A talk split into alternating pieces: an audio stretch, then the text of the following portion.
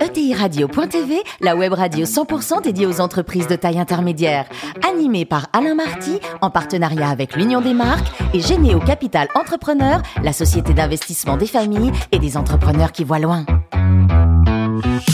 Bonjour à toutes et à tous, bienvenue à bord de ETI Radio.tv. Vous êtes plus de 43 000 dirigeants d'entreprise à nous écouter chaque semaine en podcast. Réagissez sur les réseaux sociaux, sur notre compte Twitter, ETI Radio-du-bas TV. À mes côtés pour co-animer cette émission, Fanny Letier, cofondatrice de Généo Capital Entrepreneur. Bonjour Fanny. Bonjour. Ainsi que Jean-Luc Chétrit, le directeur général de l'Union des marques. Bonjour Jean-Luc.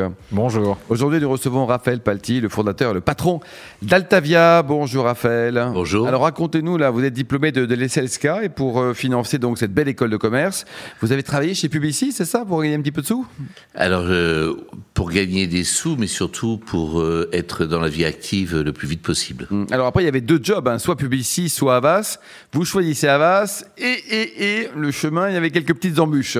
Voilà. Et j'ai choisi Avas à l'époque euh, sur un projet qui a capoté euh, en été 82. Voilà. Et donc 1982, donc vous allez créer votre boîte, c'est ça? Voilà, ben, je me suis retrouvé sur le trottoir avec un projet d'entreprise avec Avas et je me suis dit ben, pourquoi après tout je le ferais pas tout seul? Hum, hum. Et là, vos premiers clients, c'était quoi? C'était c'était Auchan ou Carrefour? Carrefour. Euh, et effectivement, j'avais appelé les deux. Euh, je connaissais euh, à l'époque pour avoir les avoir sollicités pour financer des choses parascolaires, à la fois Gérard Mullier et Jacques Desforêts. Et je les ai appelés les deux en disant bah, je vais créer ma boîte. Est-ce que vous auriez pas un petit truc à me confier Et c'est Jacques Desforêts qui a répondu le plus vite. Qui a dit OK. Alors, on vous a vu également, on a envoyé à l'époque hein, des émissaires de ETI Radio.tv sur la plage de la Baule hein, et on vous a vu euh, chercher des clients sur la plage. Oui, c'est vrai. Euh, J'avais 24 ans, 25 ans. Je disais que j'en avais 10 ans de plus. Et effectivement, euh, un d'entre eux est devenu euh, client. Ça a été le second client du groupe. Et il est toujours client aujourd'hui. Et c'est le groupe Etam. Alors aujourd'hui, donc l'entreprise, combien de chiffre d'affaires et quels sont les, les différents métiers? Est-ce qu'ils ont beaucoup évolué, Raphaël, depuis la création? Alors, chiffre d'affaires aujourd'hui un peu moins. Alors l'an dernier, un peu moins de 800 millions. Encore un peu moins cette année.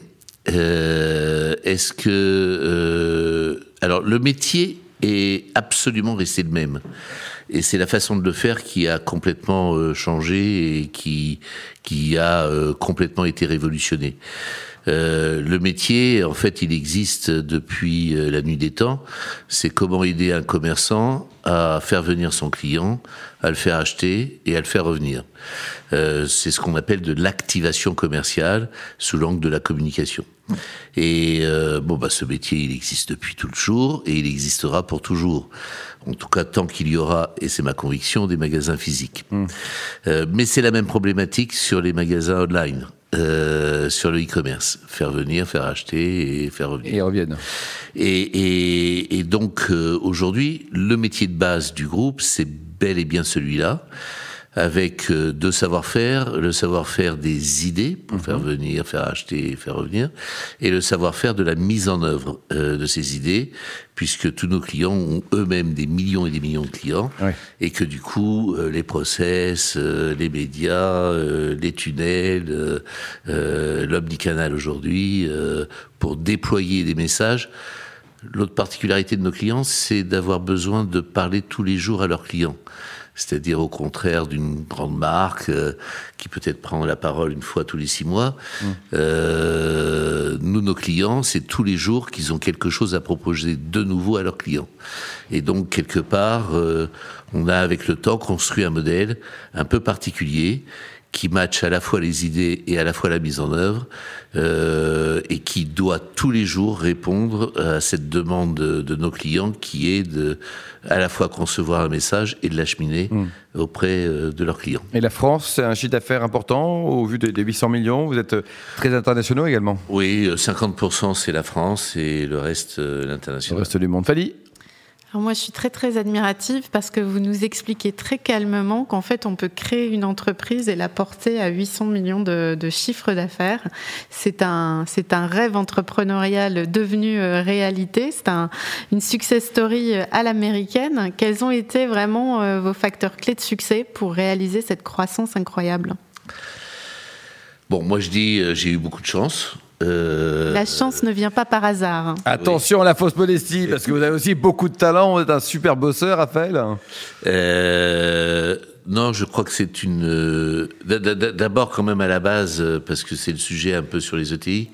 C'est vrai que petit, je voyais grand.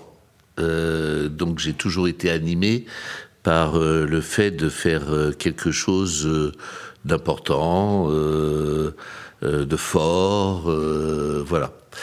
Et c'est aussi euh, sans doute les premiers clients que j'ai eus qui m'ont eux-mêmes formé quoi. moi j'ai été, j'ai eu cette chance de côtoyer très tôt, enfin j'étais très jeune, quelqu'un comme Jacques Desforêts qui était un être hors du commun.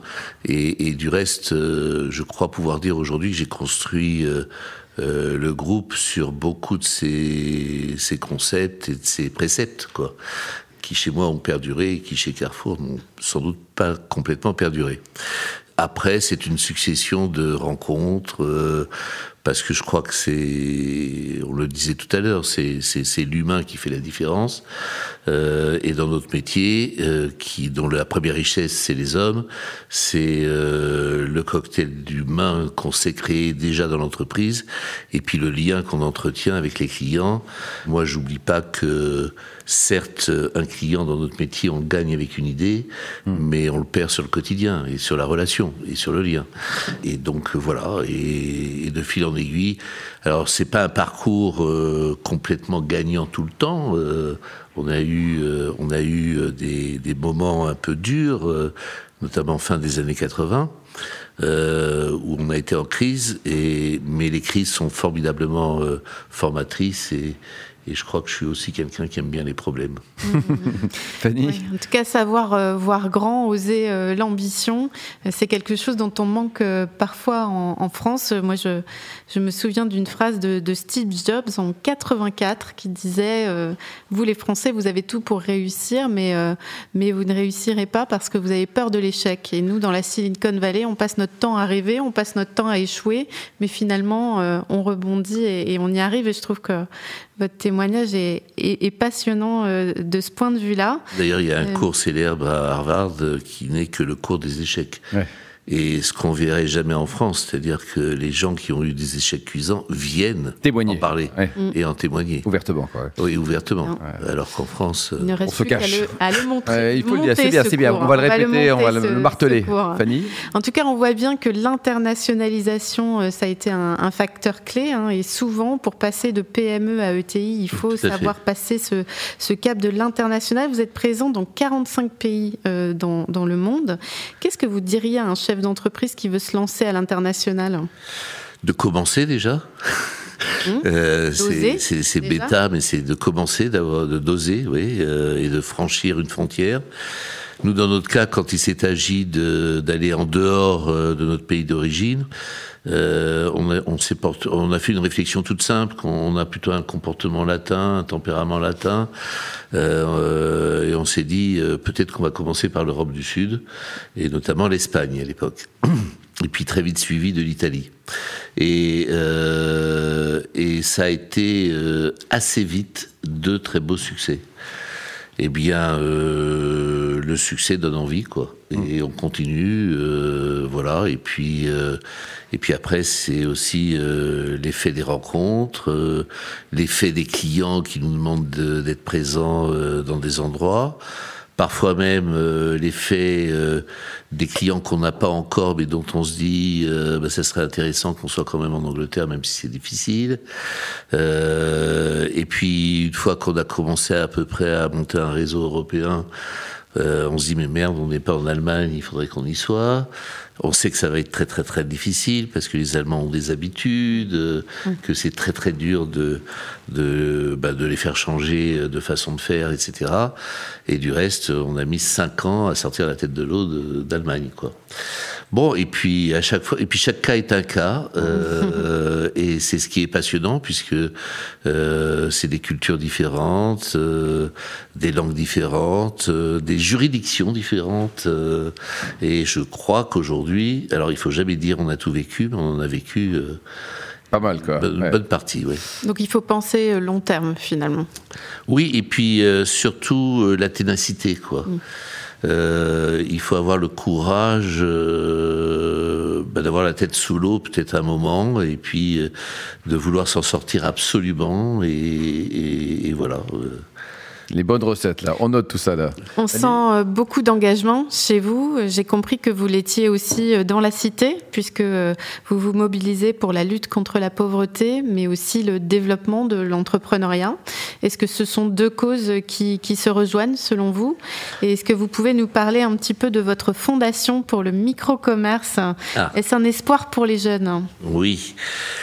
Alors, euh, effectivement, là, là, vous relatez euh, du mécénat qu'on a fait, euh, grosso modo, ces 15-20 dernières années, notamment autour du, microcrédit, autour de l'entrepreneuriat, etc. et, et autour de beaucoup d'autres choses. Et puis un jour, on s'est dit, mais quand même, euh, tout ça euh, n'a pas vraiment beaucoup de lien dans tout ce qu'on fait. Et si on concentrait toute notre énergie et toute notre force sur euh, ce qui peut être potentiellement le début du commerce comme le futur du commerce. Et très vite, on s'est dit que le micro-commerce était quelque chose dont on s'occupait pas trop. Ça rentrait absolument complètement dans nos gènes, nous qui avons euh, euh, comme mission aussi, euh, euh, d'autres ont dit leur mission, je vais la dire la nôtre, c'est aider euh, au quotidien nos clients commerçants à tisser des liens fructueux avec leurs clients. Et et du coup, euh, bon, bah, nos clients sont plutôt des grands commerçants. Euh, quid des petits commerçants, euh, mais des micro-commerçants. Et, on vit une époque où aujourd'hui, euh, tous les jours naissent de nouveaux métiers, euh, où euh, des gens seuls, isolés, par une idée, par une rencontre, se mettent en commerce. Je vais vous citer un exemple qui date de très récemment. J'ai découvert quelqu'un qui a inventé une petite machine à laver qui a un seul tour de, tour là, une seule température et une seule durée. Bon, donc il, faut, il suffit d'appuyer sur un bouton, mais pour Tout faire le monde peut y arriver, quoi. C'est, hein. pour, pour faire quoi? En fait, pour euh, nettoyer des baskets. Ah oui. Parce que tous ceux qui ont essayé de nettoyer leurs baskets dans les machines à laver, les ont ressortis rétrécis, euh, machin, et c'est Faut avoir des enfants. Faut avoir des enfants. je témoigne. hein. et, et, et, et, et du coup a eu l'idée, de, avec sa petite machine, de se mettre à l'entrée d'un centre commercial, fournit des tongs aux gens, et pendant qu'ils font leurs courses, leur rend ensuite euh, leurs baskets. Bon, bah, de fil en aiguille, un copain, deux copains, ils sont dix à faire ça, et, et demain on verra ça partout dans les centres commerciaux ou dans les grands magasins à l'entrée. euh, voilà. Euh, Ouais. ben voilà ce que j'appelle euh, typiquement un micro-commerce. Un autre exemple, aujourd'hui, on s'aperçoit qu'avec à la fois la, la- la montée du online et du e-commerce, il y, a, il y a- il y a le sujet de la logistique, le sujet des colis. Et on s'aperçoit que dans les quartiers euh, commencent à peine, mais ça devient un métier, euh, des personnes âgées qui sont euh, clouées chez elles, qui ne sortent pas, euh, bah, font office de bureau de réception des colis. Et comme ça, le soir, quand vous arrivez du boulot, vous passez voir votre voisin. euh, On parle, on- on euh, échange. On parle, on échange, absolument. Donc on le sort de l'isolement quelque part. Et, euh, et voilà, et ça, et ça fait euh, du bien pour tout le monde. Ouais, pour tout le monde. Jean-Luc Alors, moi, je, je vais vous poser une question qui a, qui a trait un peu à notre contexte euh, depuis quelques mois, avec le, avec le contexte, la crise sanitaire dans laquelle nous sommes. Euh, vous êtes face à un challenge parce que les acteurs que vous accompagnez sont des acteurs qui ont malheureusement euh, un certain nombre de leurs activités qui sont restreintes, euh, contraintes, voire même pour certaines fermées. Euh, comment est-ce que vous envisagez cette, cette période? Et en particulier comment est-ce que vous voyez les moyens de redonner confiance dans le point de vente. Et puis au-delà de ça et donc le- confiance à revenir dans les points de vente. Et puis au-delà de ça comment vous voyez votre activité à venir c'est-à-dire cette combinaison entre euh, une présence physique qui est, qui est essentielle et puis demain euh, probablement euh, le complément euh, digital? Alors, très vaste question. Oui. Euh, la, la- la- la- la- la toute première, c'est euh, de, se- de, de bien réaliser que même avant Covid, euh, le commerce d'une façon générale est en pleine révolution, en pleine mutation. Euh, Il y, a, il y a un chiffre que tout le monde connaît aujourd'hui dans le monde, c'est qu'à allez, euh, à 10-15 ans d'ici, le commerce physique représentera toujours 75% du commerce mondial. Mais le commerce physique de dans 10-15 ans ne ressemble en rien au commerce d'aujourd'hui. D'ailleurs, vous utilisez encore ce vieux mot qui s'appelle le point de vente. Euh, moi, je les appelle des lieux d'achat. Point de vente, c'est on va, on va envoyer de la marchandise, on va la merchandiser et on va essayer de la fourguer au consommateur le plus possible. Bon, euh, lieu d'achat, on voit bien tout ce qu'il y a derrière, etc. Et donc, on, vit avant même le Covid cette énorme transformation et, qui bouleverse énormément de choses. Et le Covid est un accélérateur de cette transformation. Euh, simplement que, du reste, on voit bien, et c'est pas la peine de citer les noms, malheureusement, euh, les gens aujourd'hui qui déposent leur bilan dans le retail, ce sont des gens qui allaient mal qui allaient pas très bien avant le Covid. Ce sont pas des gens qui allaient bien. Et par rapport à votre question sur la façon dont ça se passe pendant le Covid, nous on a cette particularité de couvrir effectivement tous les champs du retail. Euh, ça va de l'alimentaire au non-alimentaire, euh, aux entreprises à réseau type Shell, BP, euh, aux compagnies hôtelières, euh, euh, au retail banking, au retail automobile, avec toutes les concessions, etc. Bon. Ce dont on s'aperçoit, c'est bien sûr, c'est une lapalissade, le retail alimentaire s'est plutôt assez bien comporté, et c'est le retail non alimentaire qui a énormément souffert. Hormis des niches comme euh, le bricolage, le jardinage, la cuisine et les matelas. Voilà. Les matelas Oui, la France entière a changé de matelas. Et les équipements de sport aussi, pour faire un petit peu de sport. C'est-à-dire, on a passé trois mois sur le matelas et, et du coup, on a voulu changer son matelas et du coup, il y a rupture de stock sur les matelas aujourd'hui en France. Mais effectivement, euh, le monde du non-alimentaire a beaucoup souffert. Et en même temps, le monde du non-alimentaire n'est pas prêt pour être le commerce de demain, en tout cas celui qui va gagner. Ben donc ça accélère tout simplement les transformations. Et ça accélère du coup et d'autant notre propre transformation. Et comment on aide ses clients à, à- à- à trouver le chemin euh, du succès de demain. Alors dans cette, euh, dans cette course, il va y avoir des gens qui vont pas réussir, des gens qui vont réussir, et puis des nouveaux acteurs qui vont apparaître. Euh, nous, on a une vigie permanente sur ce qu'on appelle les, euh, les OCNI, les objets commerçants non identifiés. C'est des petites pépites de commerce qui peuvent faire l'objet de chaînes demain et qui sont des débuts de quelque chose euh, et dont on s'aperçoit qu'ils naissent essentiellement avec des communautés. Quoi. Alors justement, c'était le sens de ma, de ma question suivante, euh, qui a trait justement euh, à, ces, à ces OCNI ou euh, ces, ces- ces objets que vous identifiez. Et ça, ça fait partie d'une culture de groupe que d'être en permanence En veille, en veille et d'avoir des collaborateurs qui ne sont pas dans des certitudes, mais qui sont en permanence en questionnement et capables d'identifier ces nouvelles tendances. Comment est-ce que vous créez cette culture de groupe qui fait qu'on ne s'endort pas et qu'on n'est pas sur simplement les méthodes qu'on a pu appliquer et réappliquer, mais qu'on invente en permanence Comment vous créez ça Alors déjà, je vais vous dire, c'est c'est un, un- un- un combat de tous les jours. Parce que, euh, et c'est et c'est mon combat, euh, on verra après moi, mais euh, moi j'ai un conseil d'administration aujourd'hui qui, globalement, une fois par an, me dit euh, le groupe est beaucoup trop compliqué.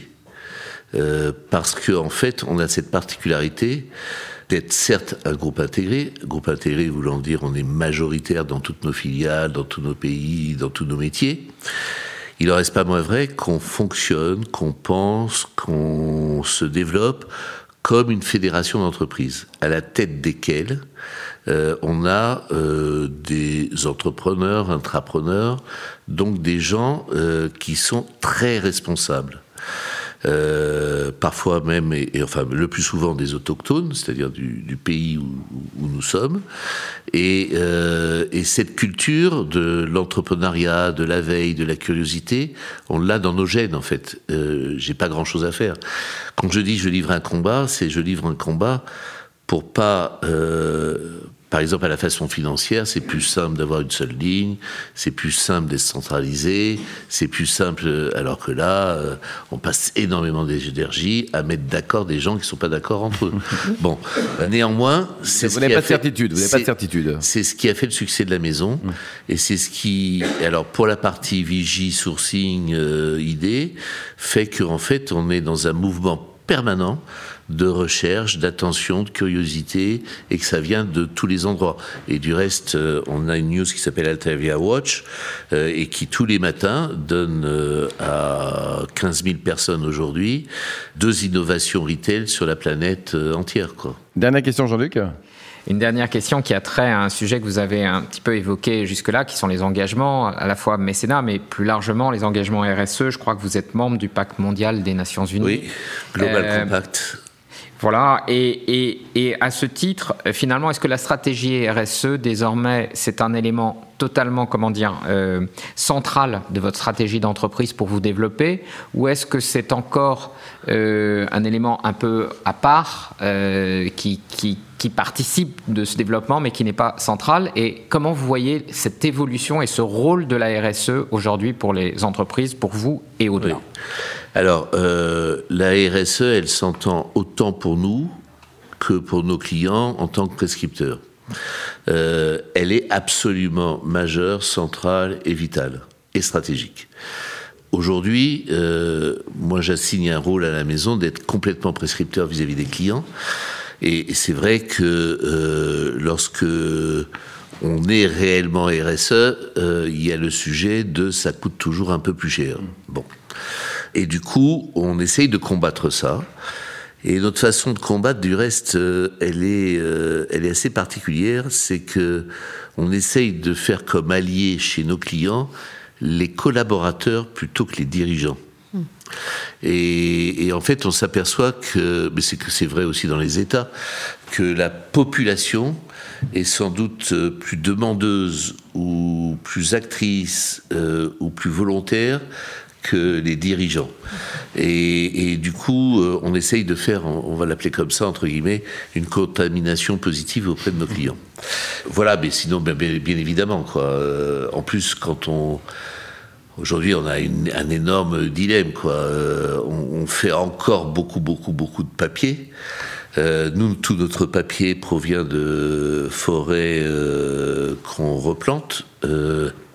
Donc c'est un circuit, euh, euh, c'est un circuit positif, vertueux, vertueux. Euh, et, et, quand on regarde réellement la différence entre le numérique et le papier, ben la différence elle est, elle est, elle est pas tout à fait claire. Quoi. Mhm. Donc à suivre. je crois qu'on est à la veille même de sujets, de gros sujets autour de ce que consomme le numérique au total. Mhm. Merci beaucoup, Raphaël. On parlera un autre jour de votre préparation du poulet Vallée d'Auge. On verra ça pour une autre émission. Merci également à vous, Fanny et Jean-Luc. Fin de ce numéro de ETI Radio.tv. Retrouvez tous nos podcasts sur nos sites et suivez notre actualité sur nos comptes Twitter et LinkedIn. On se retrouve mardi prochain à 14h précise pour une nouvelle émission. L'invité de la semaine d'ETI Radio.tv, une production B2B Radio.tv en partenariat avec l'Union des marques et Généo Capital Entrepreneur, la société d'investissement des familles et des entrepreneurs qui voient loin.